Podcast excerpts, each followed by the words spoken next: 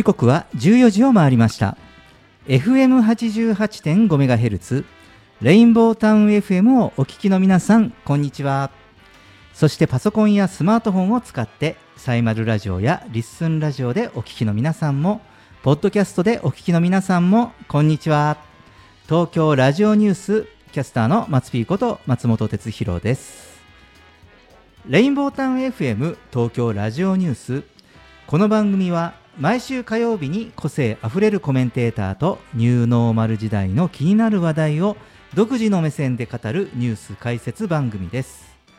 コメンテーターは次の時代にパラダイムシフトする企業を支援する専門家集団。株式会社エスペシャリー代表の小島圭さんです。よろしくお願いします。よろしくお願いいたします。はい、えーえー、今日いい天気ですねいいお天気ですね。ちょっとね風が冷たいんですけどね、うん、そうですね、うん、あのスタジオからガラス越しに入ってくる日差しがちょっと暑い暑すぎる暑いです。感じですよね。はい。まあ、あの今日は2月の21日ということで早いですね。早いですね。ね。1月から2月、もうすぐ3月ですよ。3月ですよ。ね、来週で月末ですから、はい、ね、まああのねこういう暦の暦の上でも、えー、まあ桜前線の上陸まで約1か月ぐらいというふうに言われていますけれども、あの開花予想も相次ぎね、あの発表されてますよね。うん。なんかその、暖かい地域から咲き始めて、まあ、徐々にこの列島を北上するっていうのが、まあ、例年というか、はい、いつも通りの開花予想なんですが、はい、あの今年注目するのは東京の開花の速さだそうです。はい、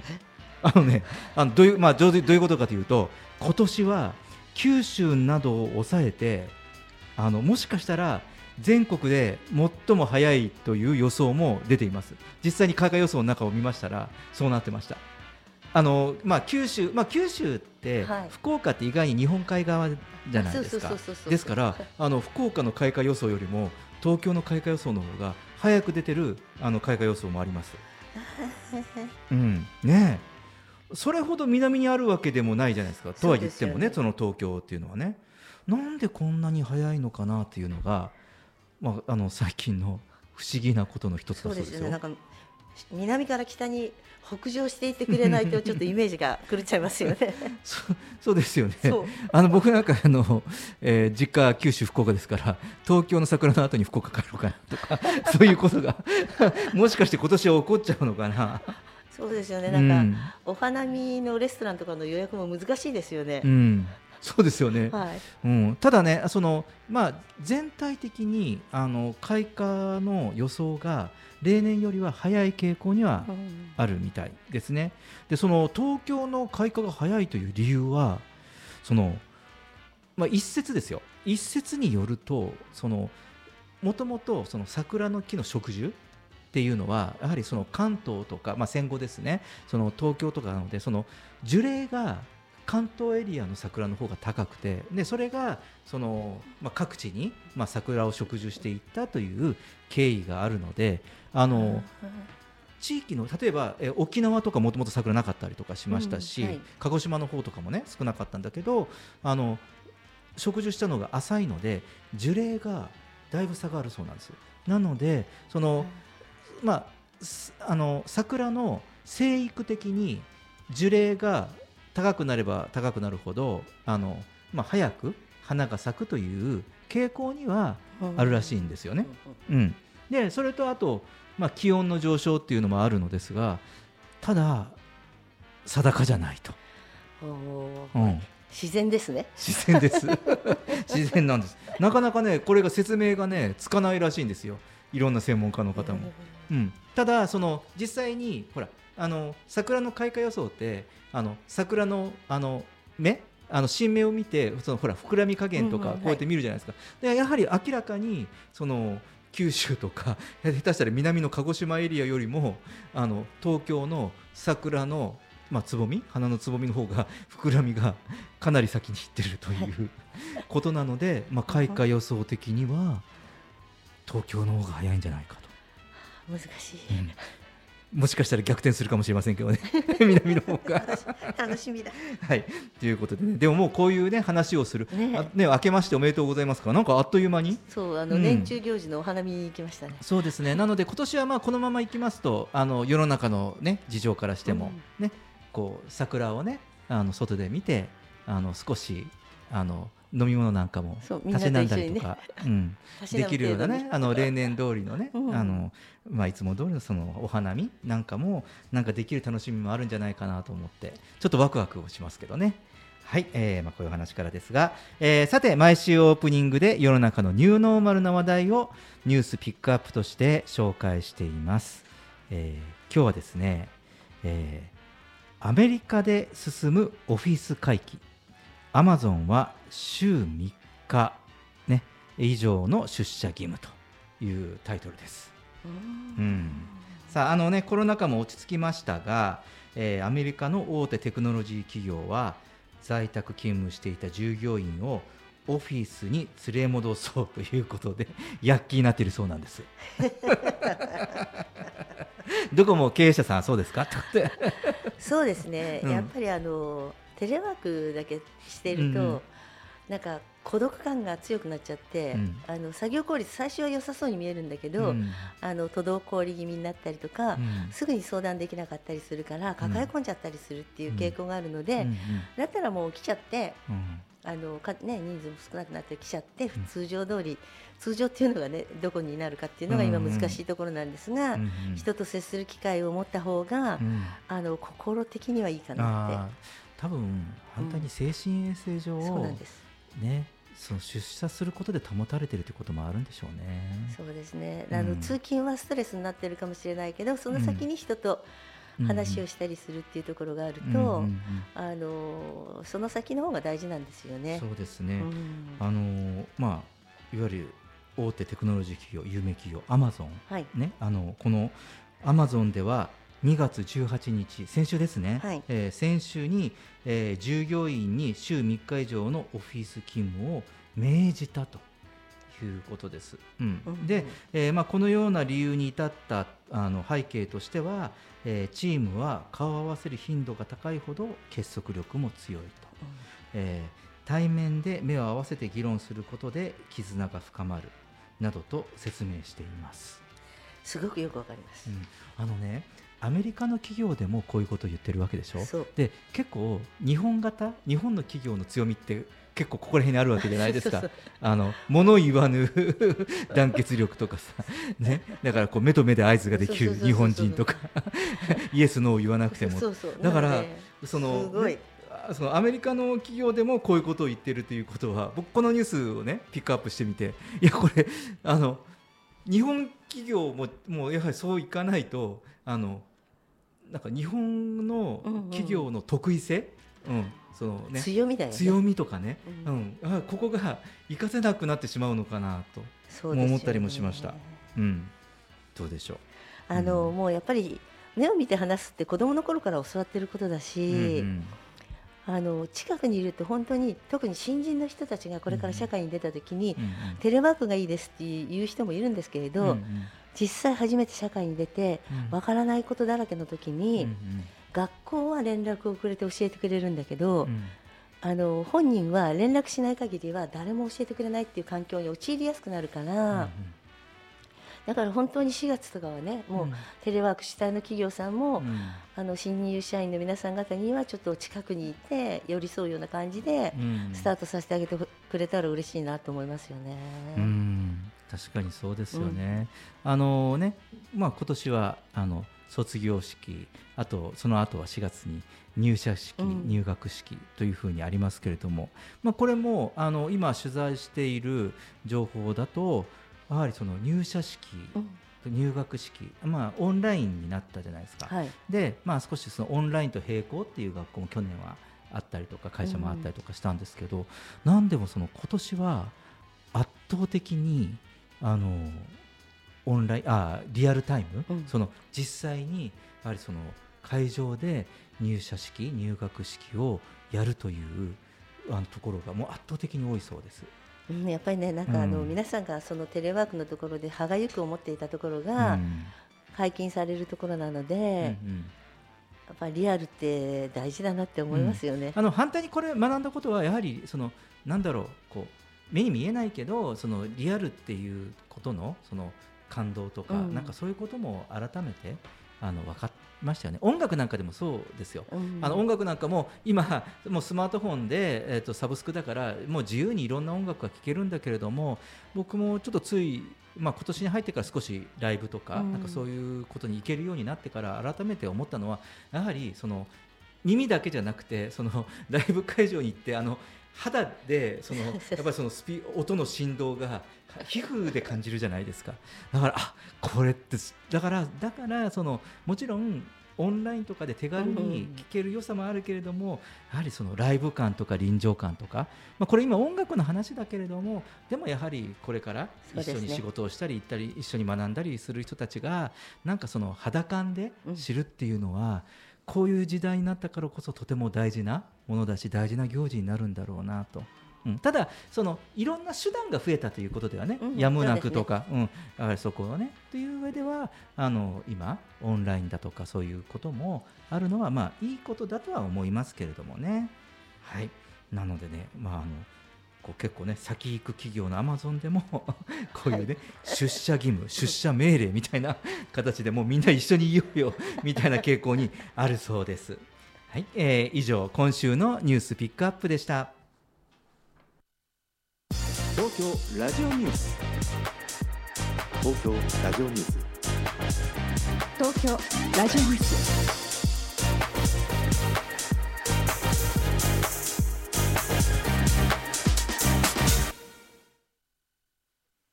凍りついた心には太陽をそして僕が君にとってそのポジションを。そんなだいぶ傲慢な思い込みをこじらせてたんだよ。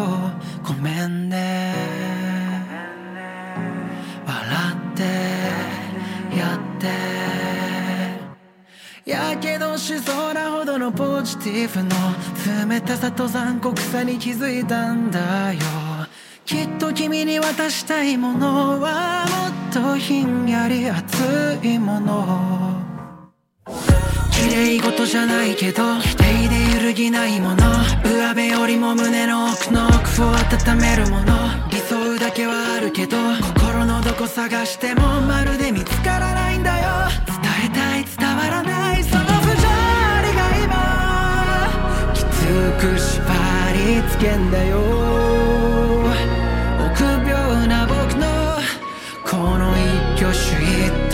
so good.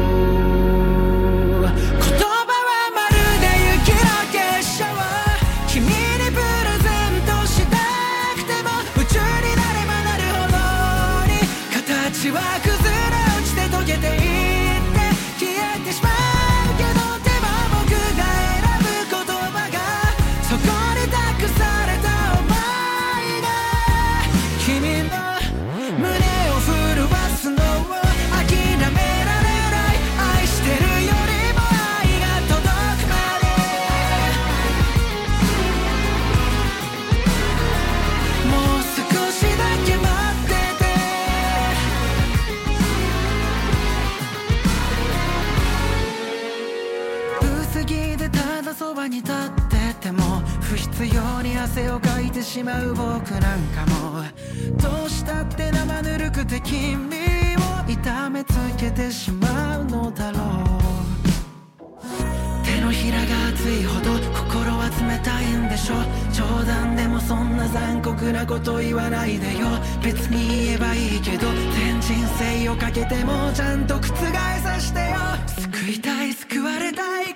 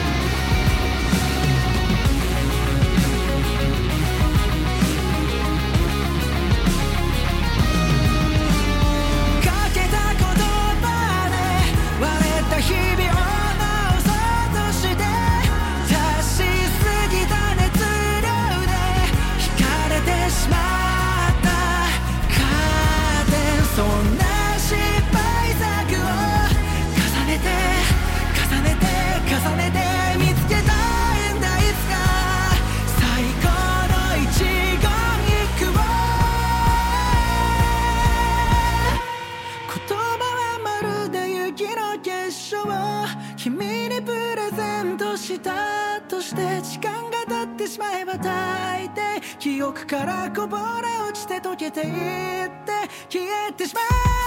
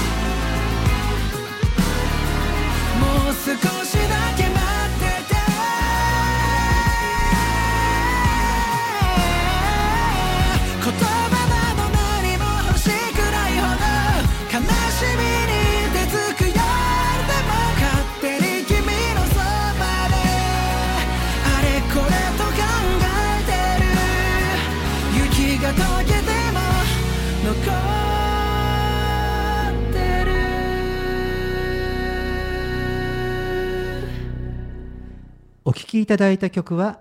オフィシャルヒゲダンディズムでサブタイトルでした。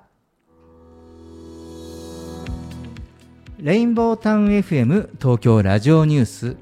今日は時代を生き抜くヒントは共有意識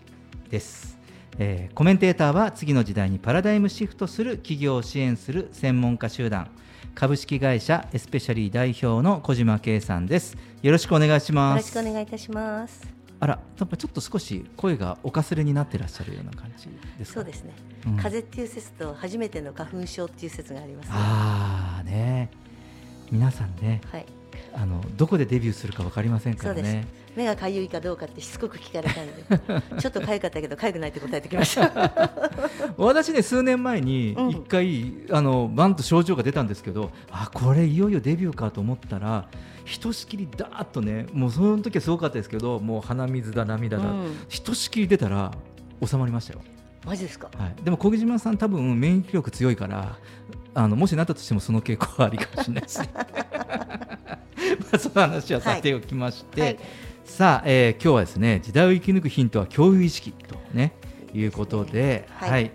まああの世の中、ね、自由なスタイルで仕事をする人が増えた気がしますね。はい。やはりその、まあ、リモートワーク、ね、これが広まったために、まあ、その都会から田舎に移住したりとかねその緑豊かな環境の中で、まあ、働く人とかあとこう、まあ、番組でも特集しましたけれども旅をしながら働くこういうワーケーションスタイルの人も出てきました。ではたまた、まあ、こういうそのウーバーの配達員っていうのもニュースタイルですよね。なんかし、まあ、結構それ専業っていう人もいますけどほとんどの人は、ねあの自分の仕事を持ちながら隙間時間とか空いた時間を、まあ、他の企業とシェ,、アするということで、まあ、空いた時間に必要な分だけ仕事をするというこういうのをそのギグワーカーというんですが、はい、こういうギグワーカーもいますよね。でまあ、こういったその変化を、えーまあ、ニューノーマル時代、ね、新しい時代になったからあー、まあ、というと、まあ、そうでしょうけれども、まあ、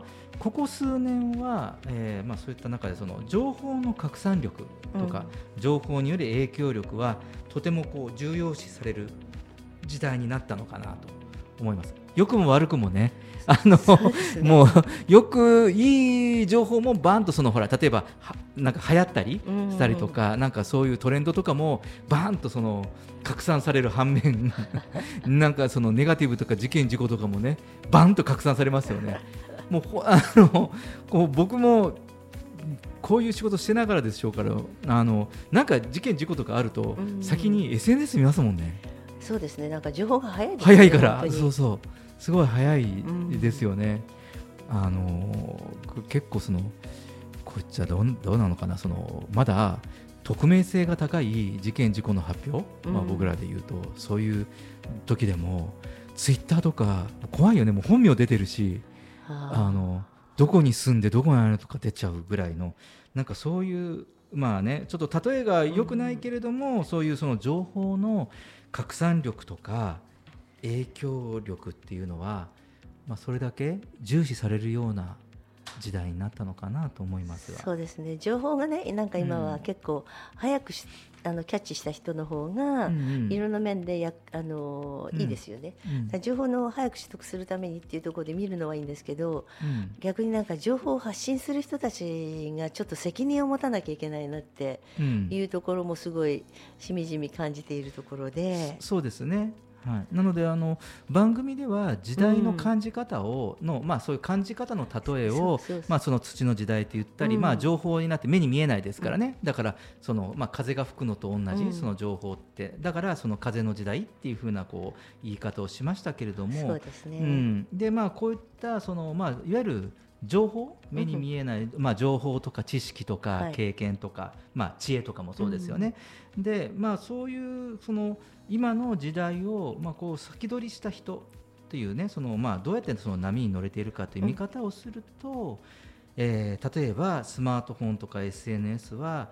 あのニューノーマルって言われるその、まあ、コロナ前から、はい、まあ、今からその時代を上ると、まあ、10年ぐらい以上前から、まあ、人気は出てたわけですよね。うん、うん、あのフェイスブックなんか、はい、も僕もそうですね、ね、もう参加してもう10年以上なります、うん、その前は mixi とかそういったものとかね。懐かしい。でも今も健在なんですよ mixi って。すごい結構手堅い SNS として、うん、うん、ね、でもそういうふうに出てましたけどそのなんかこういうそのネットとか拡散に大きく関係するものだと思うんですよね。うん、あのまあ、ユーチューバーの世界にしてもそうだと思います。はい、あのまあ、ヒカキンさんっていう人が有名ですけど最近こう、ユーチューバーがそのこう上ってたユーチューバーがパンとねなんか厳しくなったりっていうのもきますけど、えー、っと変わらずそのヒカキンさんっていうのはこうずっと安定している安定しているっていうよりもその、まあ、その YouTube が今ほど人気じゃないね、2006年ぐらいなのかな、うん、それぐらいからいち早くその、まあ、配信をスタートしていてで、まあ、今では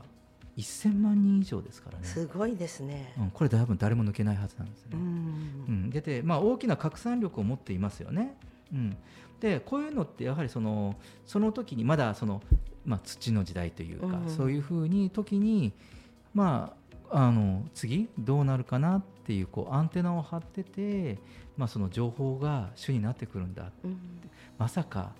テレビよりも YouTube を見る子どもたちが多くなるとは思わない頃ですよ。本当ですよね。本当に。その頃ににねこういうふうになるんだっていうこう読みというか予測とかっていうのがあったんでしょうね。うん、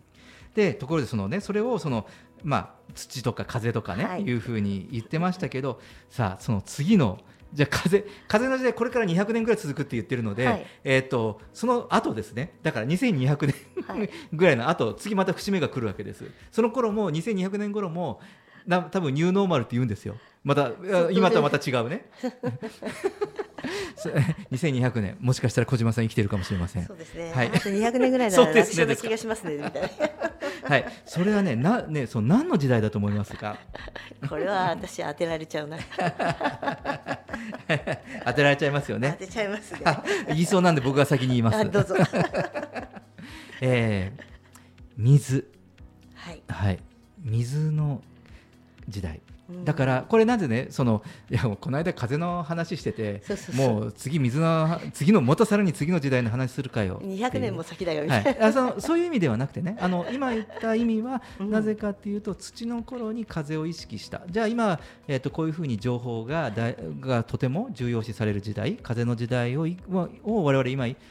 生きていこう生き始めようとしてるわけですね、うん、これからに時にじゃあその次の時代をどうなるかを意識して今を生きることでこの時代を突き抜けられるんじゃないかなという思いもあるので、ちょっとこの話この話題を出してみたんですけれども、はい、その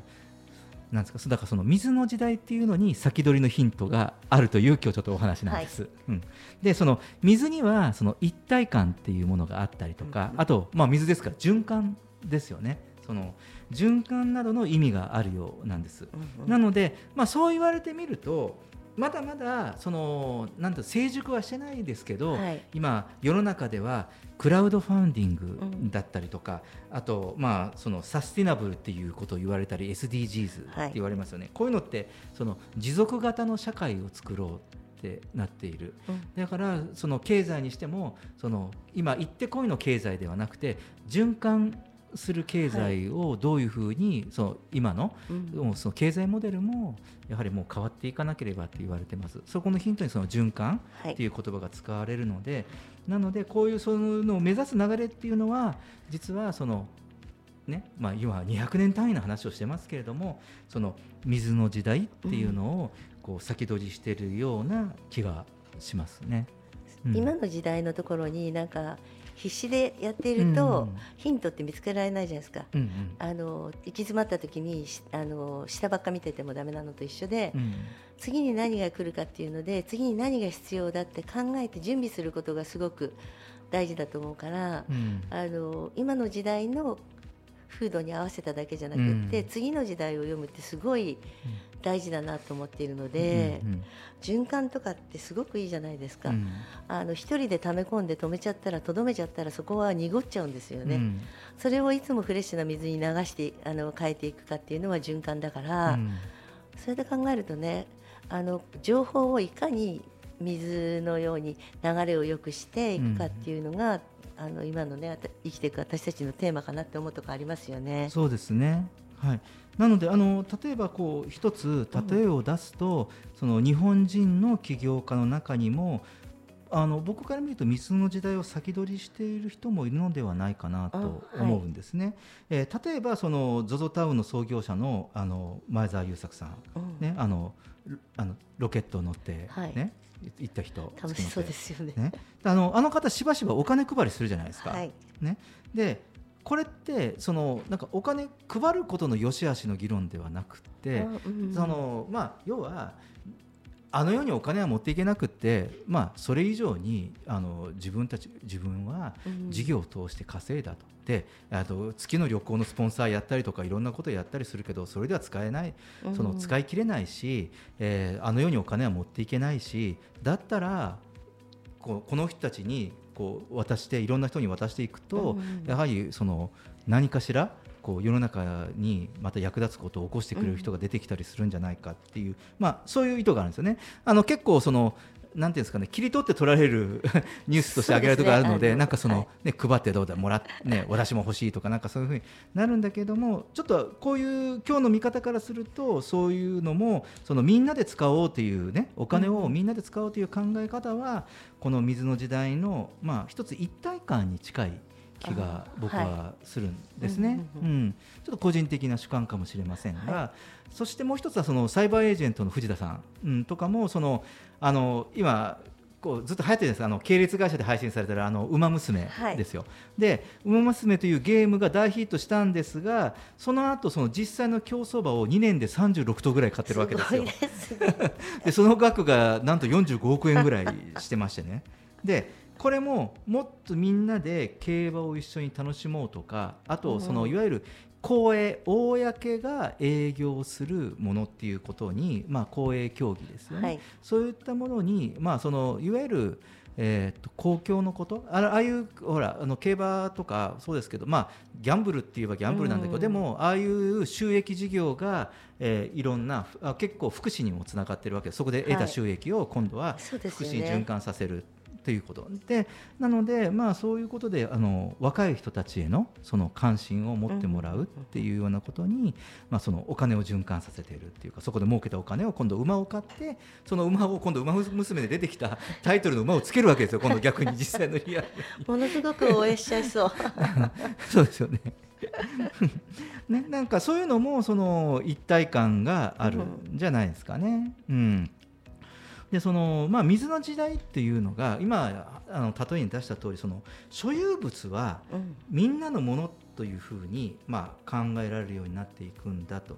まあ、いうふうに考えると、まあ、この自らの資産を皆のものであるというふうに意識して、まあ、行動しているような、まあ、こう前澤さんとか、うん、えー、藤田さんの動きっていうのはもしかするといち早く時代を感じ取っているかもしれないですよね。考えてみるとそうかもしれないと思いません？なんかそのみんなからが出したお金でが会社に入ってきたわけでしょ？でそこで会社が潤ったり利益が出たわけじゃない、うん、だからそのお金はもともとはみんなから来たものだから今度はみんなで使おうっていう考え方で次の事業を起こしたり、うん、まあ、その次のふうにお金を回していくっていう考えあのすごくいいなと思っていて、うん、あのここでねどうだ俺はすごいだろうって抱えてね、うん、見せつけていたりとか見せびらかしていたら本当に、うん、あなんかその人にお金が集まっちゃったのが残念だなと思うんですけど、あのどんな形でもいいと思うんですよ。人から非難されたって、うん、自分のやり方でこう回していくっていうことがすごくいいことだなと思っていて、うんうん、情報って割と一人で抱え込んだりとか、うん、あの権利主義主張じゃないですけどこう抱え込んじゃって、うん、あのもっと大勢の人に使ってもらったらいい情報っていうのを一人で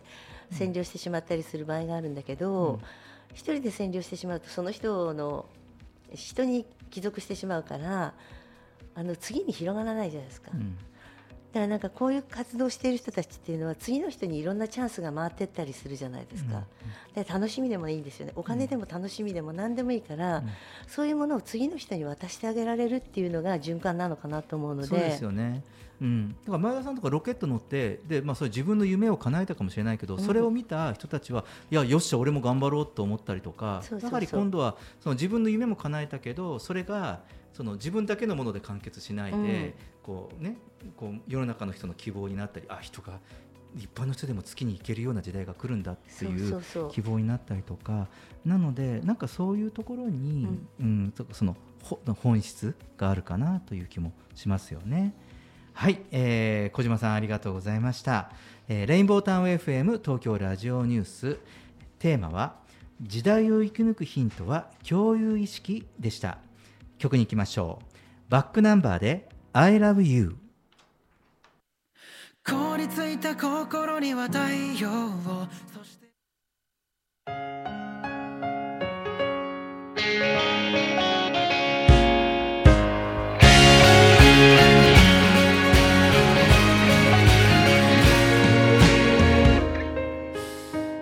公園の落ち葉が待って飛び方を教えてくれている。親切にどうも僕もそんな風に軽やかでいられたら。横切った猫に不安を打ち明けながら。君に会いたくなる。んな言葉が願いが景色が君を笑顔に幸せにするだろう。地図なんかないけど歩いて探して君に渡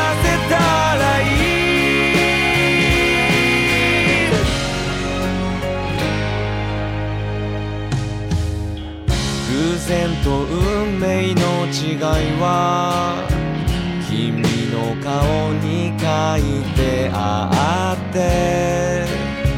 人生の意味はいつか君がくれた。雨の中に入ってた。君の周りに浮かんだものに触れて。作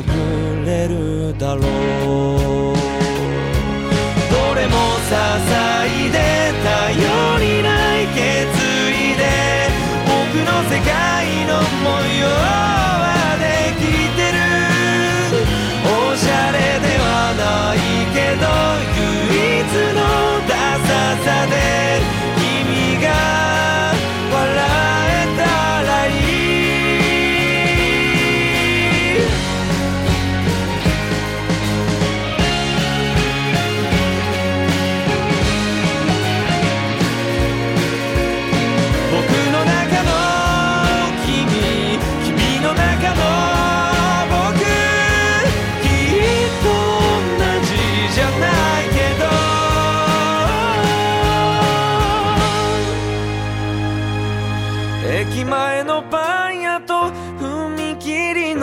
閉まる音。ああ君に会いたく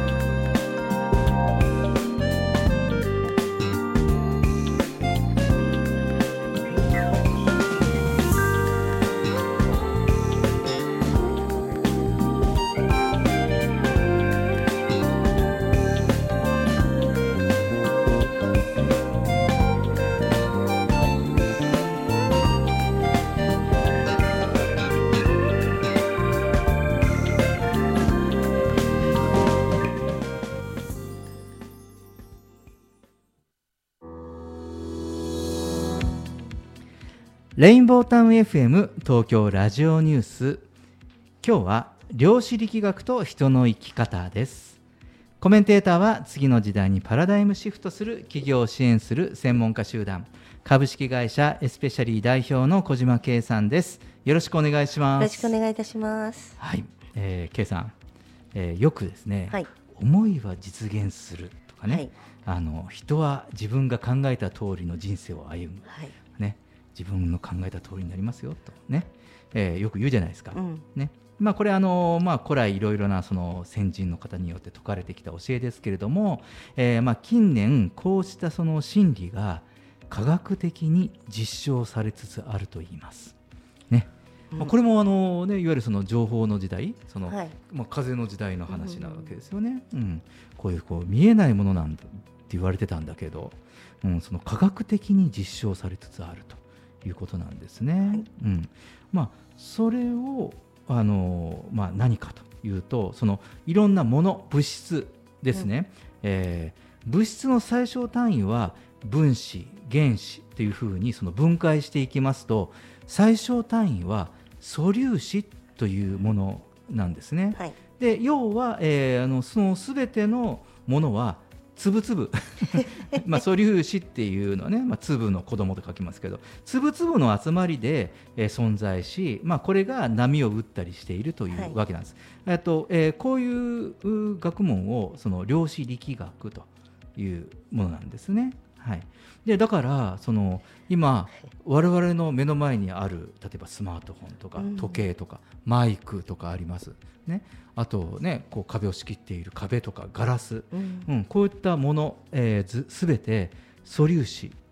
ですね分解していくとでこうやって喋っている我々、はい、人人間もえー、素粒子の集まりなので、つぶつぶまあ要はつぶつぶ。私ちょっとつぶつぶの数が増えすぎちゃったからつぶつぶ減らしたい。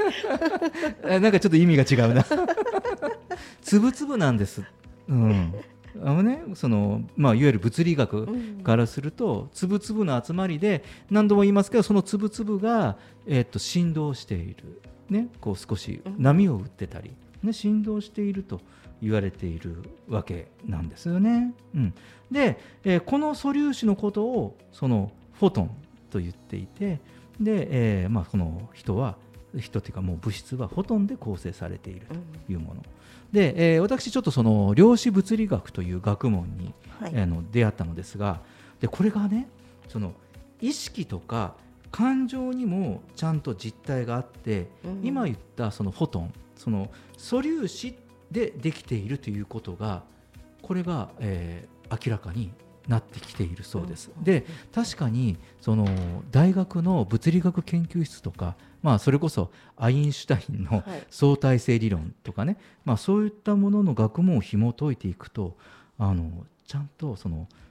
このもの人も含めるものだけじゃなくて意識とか感情にも、えー、素粒子で構成されていると。だからその私たちは普段からその無意識のうちにそのフォトンによってその意識や感情感情という情報を合わせて発信。この場合の発信というのは発する振動、うん、振動を発しているだからその波を飛ばしているそうです。ですからあのもっと分かりやすく言うと嬉しいっていうふうに思えばそのフォトンも嬉しいの振動を帯びて発信されて、なんかそういうほらいつもニコニコしてこう明るい人たちのところ行くとなんかそこの周りで気分を暗くしてる人っていないじゃないですか。ななんかそのこの人の話聞いて明るくなったりとか、うん、なんかいつもなんか元気そうでなんかいいわねみたいななんか感じの。よく言われる。よく多分小島さんよく言われると思うんです。今小島さんイメージして僕言ってましたから。はい。なのでそのであと反対にムカつくムカつくとかっていうとその、はい、ムカつくのほとんが発信されている。うん、そうこれそういうふうにその科学的にも言われているわけなんですよ。うん、そう。なのでそのこの量子力学の考え方からするとその「How to」とかのやり方ではなく、うん、よく我々が言う人としてどうあってほしいかなっていうこと。例えば今こうやってあの僕らおしゃ話をしてね、うん、こう情報を発信してますけど、はい、そのどういうその感情とか意識でそのものを言ってるか。だから「おはようございます」とかって言うじゃないですか。小島さん、おはようございますって言った時もなんかね明るく、まあ、まあ今日もね一緒にお仕事させていただいてありがとうございますっていう感じでおはようございますって。よろしくねってとかでやるのか、うん、いやなんかムカつくと思っておはようございますってやったりするのとでは全然その飛ぶフォトンが違うと。うん、なのでここをどんどんそのこの学問をあの見ていくとその人生の良し悪しも量子力学で語られるし、その人間関係の良し悪しも量子力学だしあとそのお金の豊かさということも量子力学なんですね。なのでこの目に見えなくてもこの自分の思いに応じたその素粒子フォトンが常に発信されているというふうにその考えていく、うん、だから人との縁とかそういったこともね、その人と人とを介してあいろんな人と会うとかっていうこともこれも実はあの素粒子の仕業。フォトンの仕業。科学的に解明するとだからちゃんと科学的なんです。偶然とか、ね、ということらしいんですよね。うん。でまあ、これから少しずつですねあの番組の中でも、えー、量子力学で人生を良くする話をしていきたいんですけれども、まあ、あのもしねこう不本意な、ねまあ、人生とか不本意なことが起こっているとしたら、うん、今日一つだけ量子力学の観点からアドバイスをお伝えすると,、えー、っとまず大切なのは相手と自分の関係ではなくて、うんうん、自分と自分自身との関係。ということ、うん、例えばこう人に愛されたいとかこすごいって言われたいとかあとね、まあ、会社だと社長とか上司に認められたいとかいろいろあるじゃないですか、これはもう人間としては差がなんですがそのそれがその満たされない思いを発信している限りやはりこう同じような低い周波数のエネルギーが共鳴して帰ってくるから苦しんでいると、うん、そうなんですよね。で、まあ、このことに気がつくとやはりその自分のことを大切にしたり自分で自分を励ます言葉をかけたり、うん、うん、頑張れ俺みたいな感じ、うん、頑張れ私、うん、絶対いけるいけるとかね、うん、僕はあの、まあ、競技テニスをやっているのでそのテニスの中ではかなりこれあのこの量子力学を学ぶ前からこのこれでかなり救われたりその形勢逆転したりとか、その短いね試合の中でその経験を僕自身も体験してます。ですからおそらくこういうその量子力学みたいなことを歌わなくても皆さんのあの過去の経験の中でもいやあそこからね、こうああいう環境からねちょっとこう頑張ってこう持ち返してきたとかなんかそういうところのその記憶とかねあの経験を思い起こすと、多分こういうものが働いてたこういう意識があったんじゃないかなと思います。まあ、これをこういうふうにそう知っていると意図的に、あの発信することで、えーまあ、得られるうん、結果成果もあるということです。なので、まあ、その自分のことを大切にして同じように周りの人のことも大切にし始めたらその周りの人との関係自分自身の良さとかっていうことも驚くほどその改善されていく、うん、なのでその人生とか仕事もスムーズに回り始めるというものなんですよね。なのでその何を発信もう一度言いますけどこの発信は振動する発信ね、はい、うん、でその状況は一変すると思います。うん。まあ、こういうふうにねその発信したエネルギーに応じて結果が現れる。量子力学では当たり前のことなんですが、ね、おそらくあの、まあ、小島さんは思いっきり発信してるんじゃないかなと思いますけど、うん、どうでしょう、まあ、こういうね量子力学のお話なんですが。あの、うん、すごくねよくわかるなと思うところがあって、うん、自分があの気持ちよく一緒にいられる時っていうのは皆さんも一緒に気持ちよく話ができてて、やっぱ会議やなんかやって、ね、あのがっつり言わなきゃいけなかったりする時っていうのは、やっぱ空気が変わるじゃないですか。その空気が本当に私があのちゃんとしたこと言いますよ厳しいこと言いますよっていうのを、あの事前にこう出してると思うんですよ。うんそうするとみんなも聞くよっていう体制になったりするので、うんうん、あのそういうバー作りっていうのはこの発信しているエネルギーの中で必ずあると思っていて、うんうん、だから必ず何かをやりたい時っていうのは、うん、あの強く思うっていうことがすごく大事だなと思っていて。その強い思いは伝わりやすくって、うんうん、あの弱々考えてると、うん、えー、何って聞き返された時点で、うん、もうその時点で聞き返してる人の方が強くなっちゃう、うん、だから本当は聞いてほしいことが言えなくなっちゃうから、やっぱ思いを強く気を強く自分を信じてお話しする、こんなこと言ったらどうしようじゃなくてあこんなこと言ったら笑われちゃうかもしれないけどって言って言っちゃった方がいいじゃないですか。うんうん。そういうところの発信するっていうところの力が強い人ほどその場を仕切れるっていうか、うんうんあのできるんじゃないかなと思ってるんですよね。うんうん、そうですね。あのまあこの量子力学の県の先生によると、うん、そのなんだそのなんだろういわゆる今までの自己啓発的に気持ちを強くするとかそういうことじゃなくても全然よくてあのなんかそういうなんかこと自分には全然その気がなくてもあのなんかこういういい言葉を使ったりとか、うん、そこだけでもねその信じなくてもいいと言うんですよ、そのなんかそういうなんだろうなんかスピリチュアルじゃないからその科学的ななのであのなんか例えばこういう言葉を使うといいですよみたいなこと、だからそういう実験もあの物理学の学問の中ではあるそうです。まあ、少しずつねあの紹介していきたいかなとあの思っています。はい、ちょっと今日はここら辺にしようかなと、えー、小島さんありがとうございました。レインボータウン FM 東京ラジオニュース。今日は量子力学と人の生き方でした。曲に行きましょう。ツワイスでムーンライトサンライズ。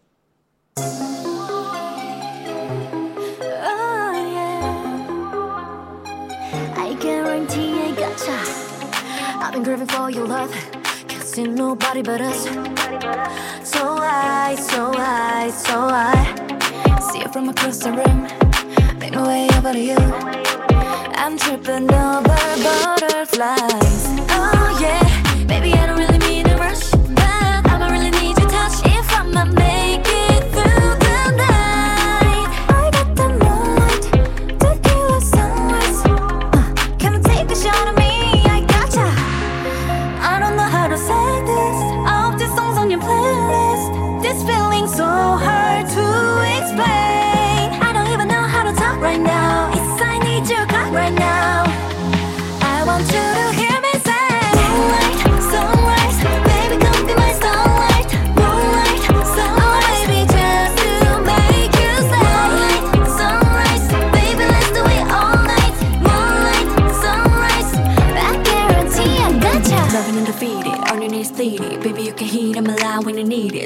try? Baby, you succeeded. Got a craving, baby, can you feed it? Take a trip on the moonlight. Follow me to the sunrise. Every day, every night. Hey, come with me, don't think twice. Oh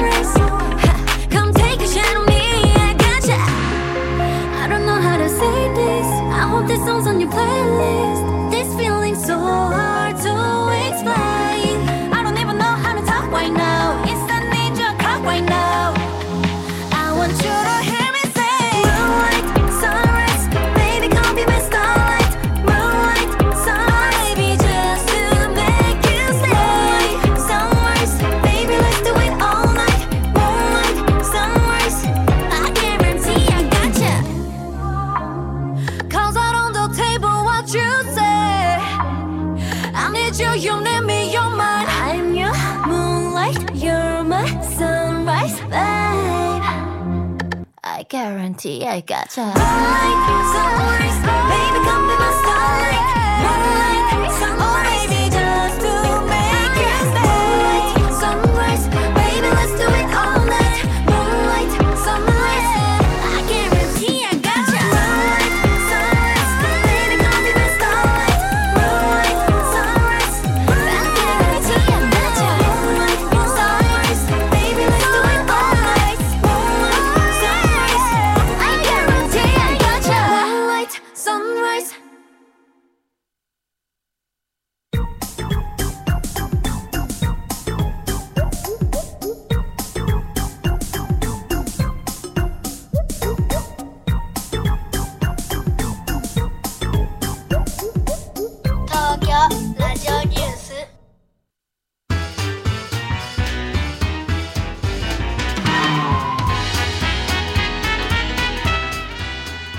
エンディングです。小島さんお疲れ様でした、はい、ありがとうございました。あの前半のところで先を読むっていうところがあったじゃないですか。うんうん。読むと思うと難しいから、この後どんなことが起こるかなってちょっと想像してみたりとか感じてみることがいいかなと思っていて、うんうん。でそれに合わせて後半のところの量子力学のところのお話で、うん。あのまず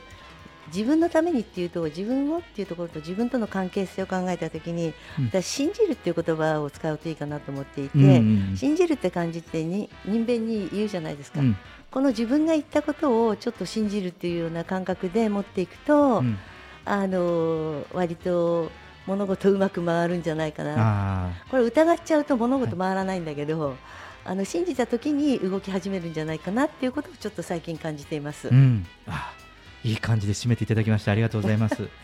東京ラジオニュースでは公式ツイッターと公式フェイスブックページを開設しています。皆様からのご意見ご感想全国からの情報はハッシュタグ東京ラジオニュースとつぶやいてみてください。それではまた来週お会いしましょう。She would never say where she came from. Yesterday don't matter if it's gone. While the sun is bright, or in the darkest night, no one knows. She comes and goes.